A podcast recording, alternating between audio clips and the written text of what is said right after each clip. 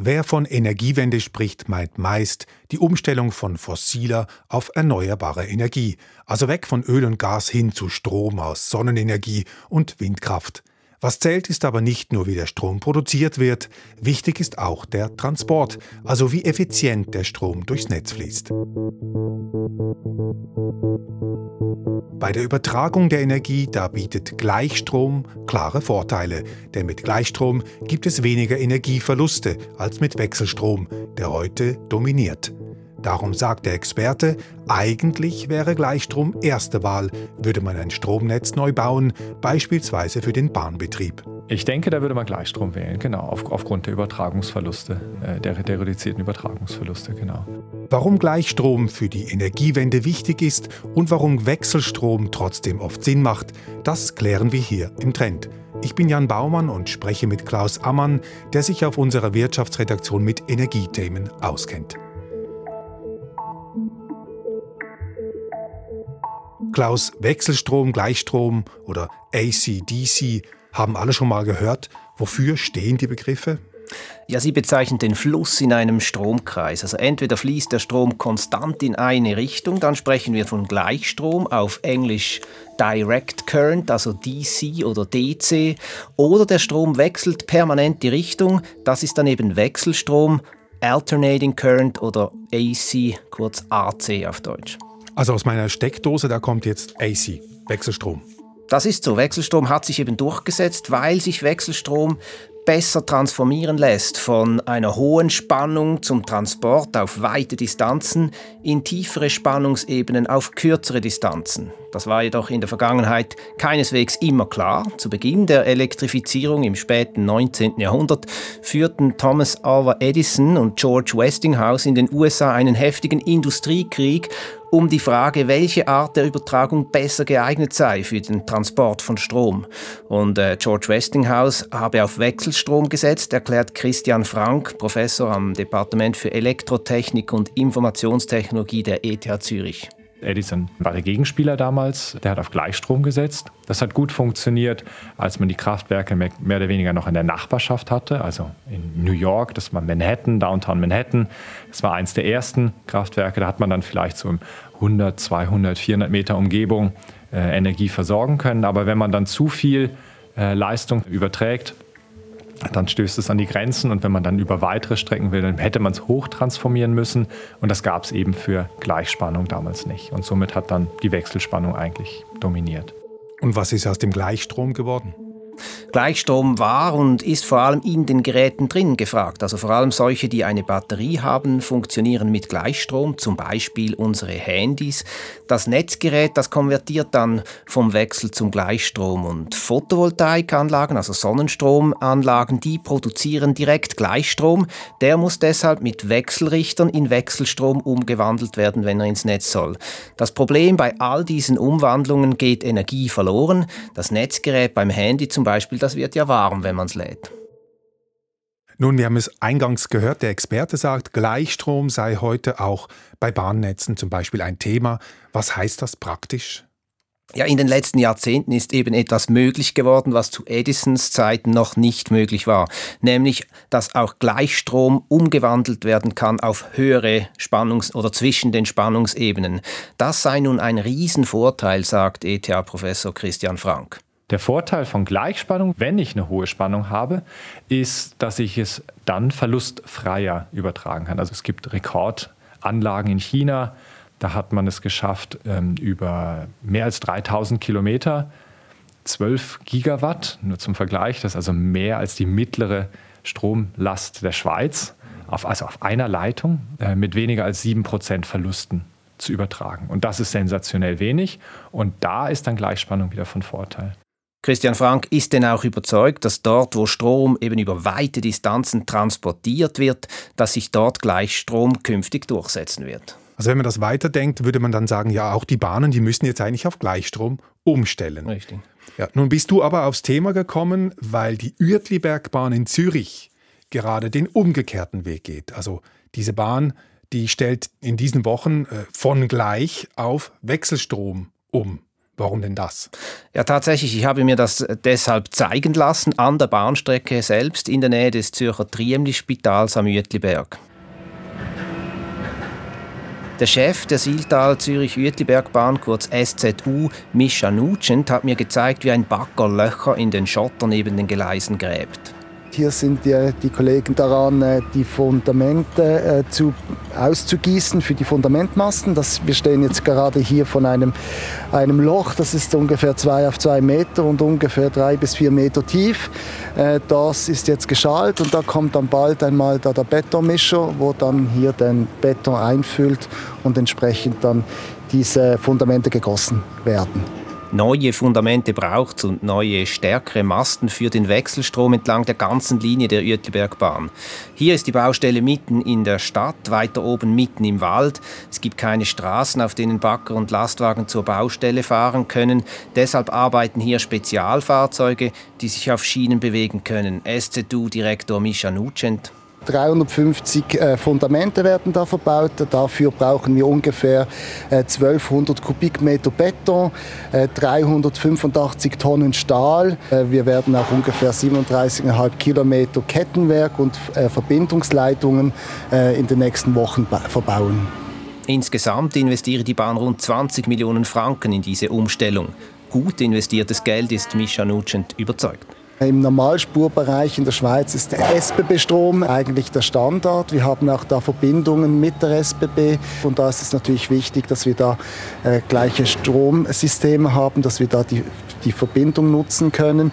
Dann hat es äh, Kosteneffekte. Äh, die Wechselstrom, Bahnstrom ist günstiger. Wir sparen da ungefähr eine halbe Million Franken ein pro Jahr. Äh, es hat auch andere Vorteile bezüglich äh, Fahrzeuge, Unterhalt, Ersatzteile. Auch das Fach-Know-how ähm, ist da entsprechend auch anders vorhanden.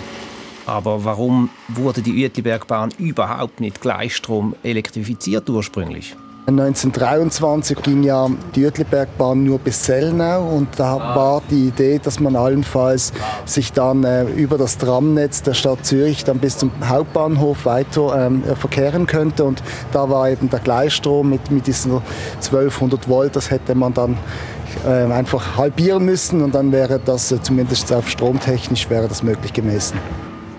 Unterdessen fährt die Uetlibergbahn zwar schon bis zum Hauptbahnhof, aber auf eigenen Gleisen unterirdisch und nach mehrmonatiger Bauzeit dann eben mit Wechselstrom.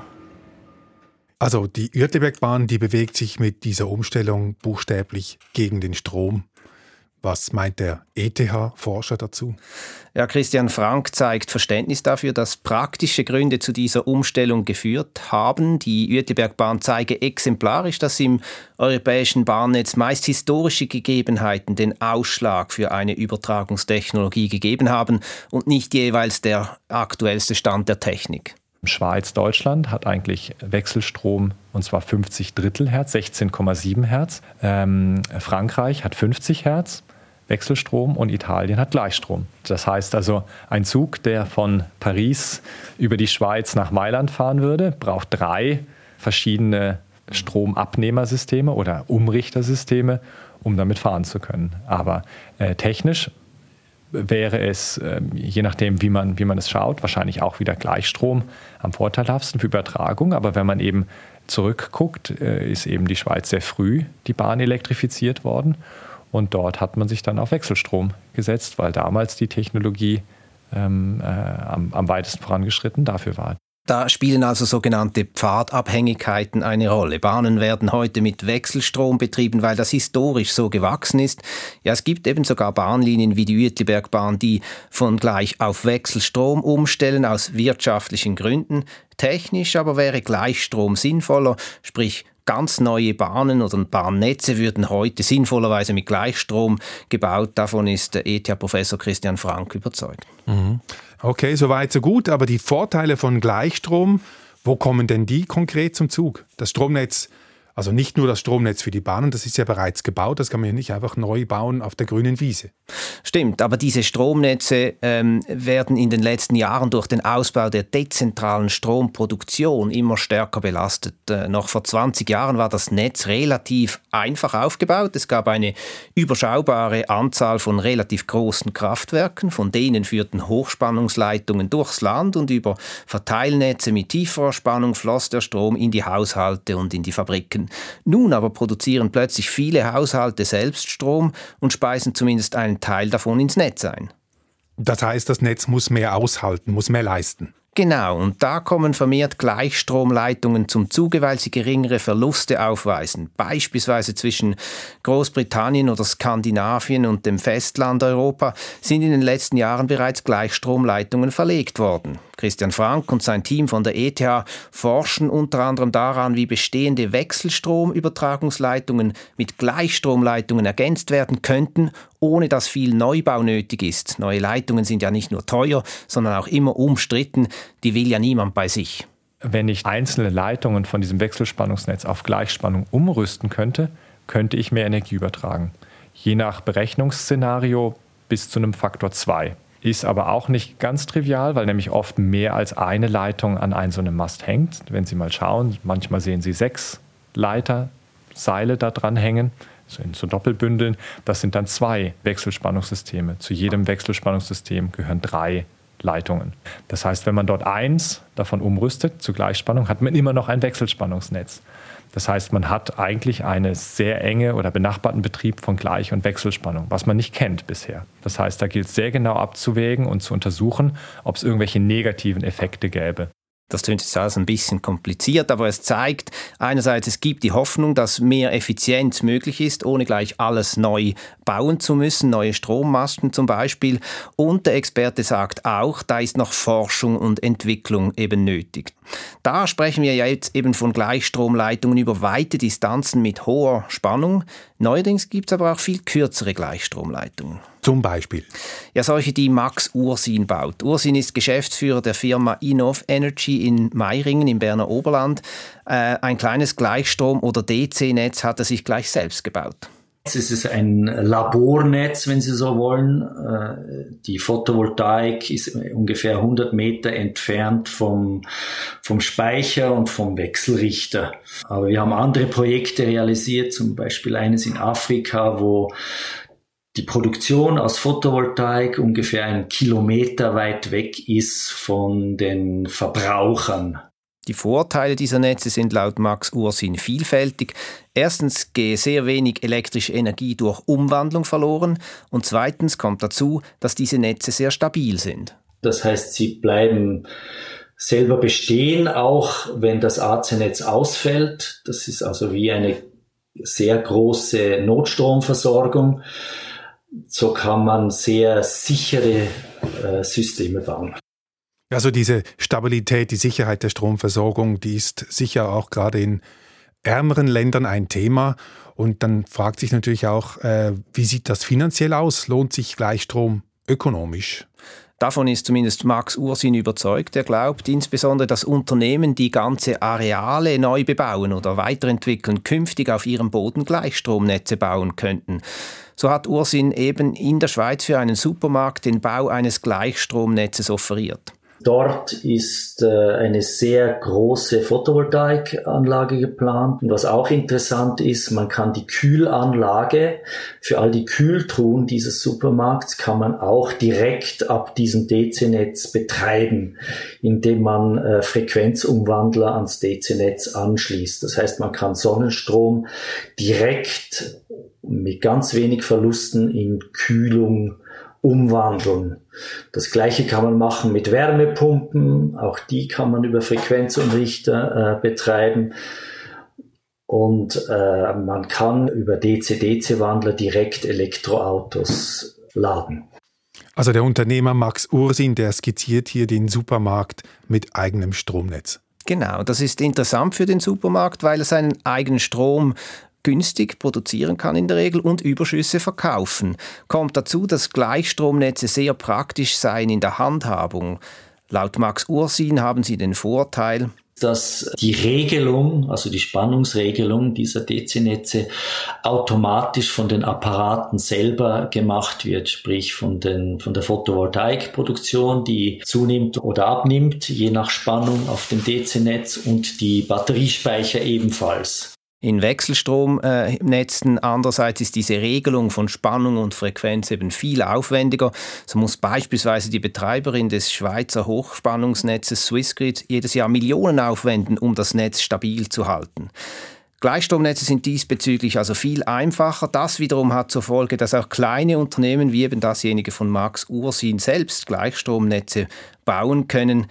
Die herkömmlichen Energieversorger allerdings, die haben weniger Freude daran. Ja, logisch, weil sie weniger Strom verkaufen können. Ja, genau. Also ihnen entgeht einerseits das Geschäft mit dem Stromverkauf, andererseits fehlt auch das Geld für das Netz, das ja trotzdem ausgebaut werden muss, unter anderem weil Strom vermehrt in alle Richtungen und unregelmäßig fließt.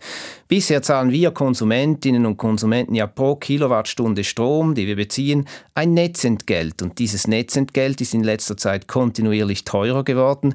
Diese Kosten vermeiden oder reduzieren können alle diejenigen, die eine Photovoltaikanlage auf ihr Dach bauen und eventuell sogar eine Batterie in den Keller stellen können.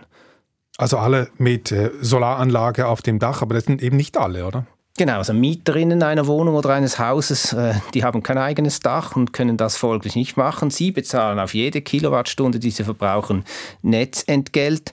Eine Hauseigentümerin oder ein Eigentümer hingegen, der einen Teil des Stroms selbst produziert, zahlt nur noch auf den anderen Teil, den er noch aus dem Netz bezieht, Entgelt. Und das ist eigentlich doppelt unfair, weil es ja genau der Hausbesitzer oder die Hausbesitzerin ist, die mit ihrer Photovoltaikanlage daran schuld ist, dass das Netz ausgebaut werden muss.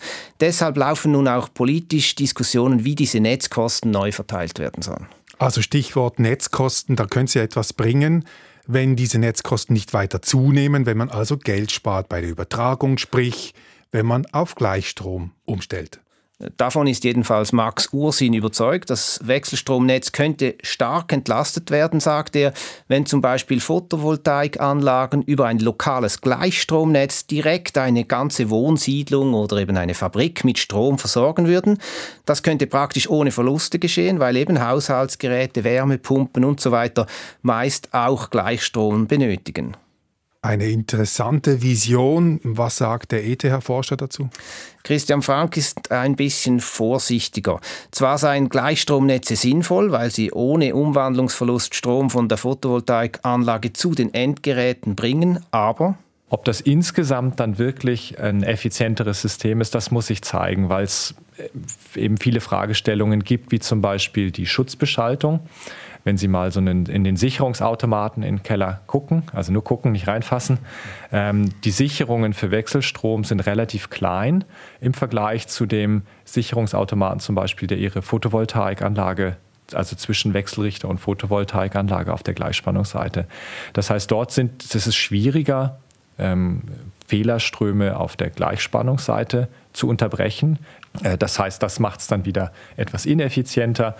Das heißt, da muss man Erfahrung sammeln eigentlich, ob das wirklich insgesamt äh, sinnvoll ist. Aber es ist nicht so, dass es absolut eindeutig wäre, dass das so ist. Da braucht es noch ein bisschen ja, Forschung oder einfach auch ausprobieren. Sprich, es ist noch nicht ganz klar, wie und unter welchen Umständen kleine neue Gleichstromnetze mit den großen bestehenden Wechselstromnetzen zusammenspielen. Aber wie so oft, das eine schließt das andere nicht aus. Tatsächlich, ja, Inseln machen äh, beim Stromübertragen keinen Sinn. Davon sind sowohl Unternehmer Max Ursin als auch ETH-Professor Christian Frank überzeugt. Auf das bestehende, grundsätzlich gut ausgebaute Wechselstromnetz werde man auch in Zukunft nicht verzichten können. Ich fasse mal zusammen. 140 Jahre nach dem Stromstreit der Pioniere Thomas Edison und George Westinghouse in den USA, da erlebt nun Edisons Gleichstrom-Idee ein Revival – aber dass Gleichstrom den Wechselstrom verdrängt, das ist trotzdem unwahrscheinlich. Genau, das sehen auch die befragten Experten übrigens so. Beide Systeme haben ihre Daseinsberechtigung. Anders als Ende des 19. Jahrhunderts ermöglichen es aber moderne Computer mit ihrer enormen Rechenleistung eben cleverer und kontrollierter umzugehen mit den Chancen und den Risiken von Gleich- und Wechselstrom. Eine friedliche Koexistenz der beiden Systeme ist also aus meiner Sicht wohl sinnvoll. Eine friedliche, aber auch spannungsgeladene Koexistenz, die technisch und wirtschaftlich Sinn machen könnte. Vielen Dank, Klaus Ammann. Das war's für diesmal im Trend. Vielen Dank fürs Zuhören, sagt Jan Baumann.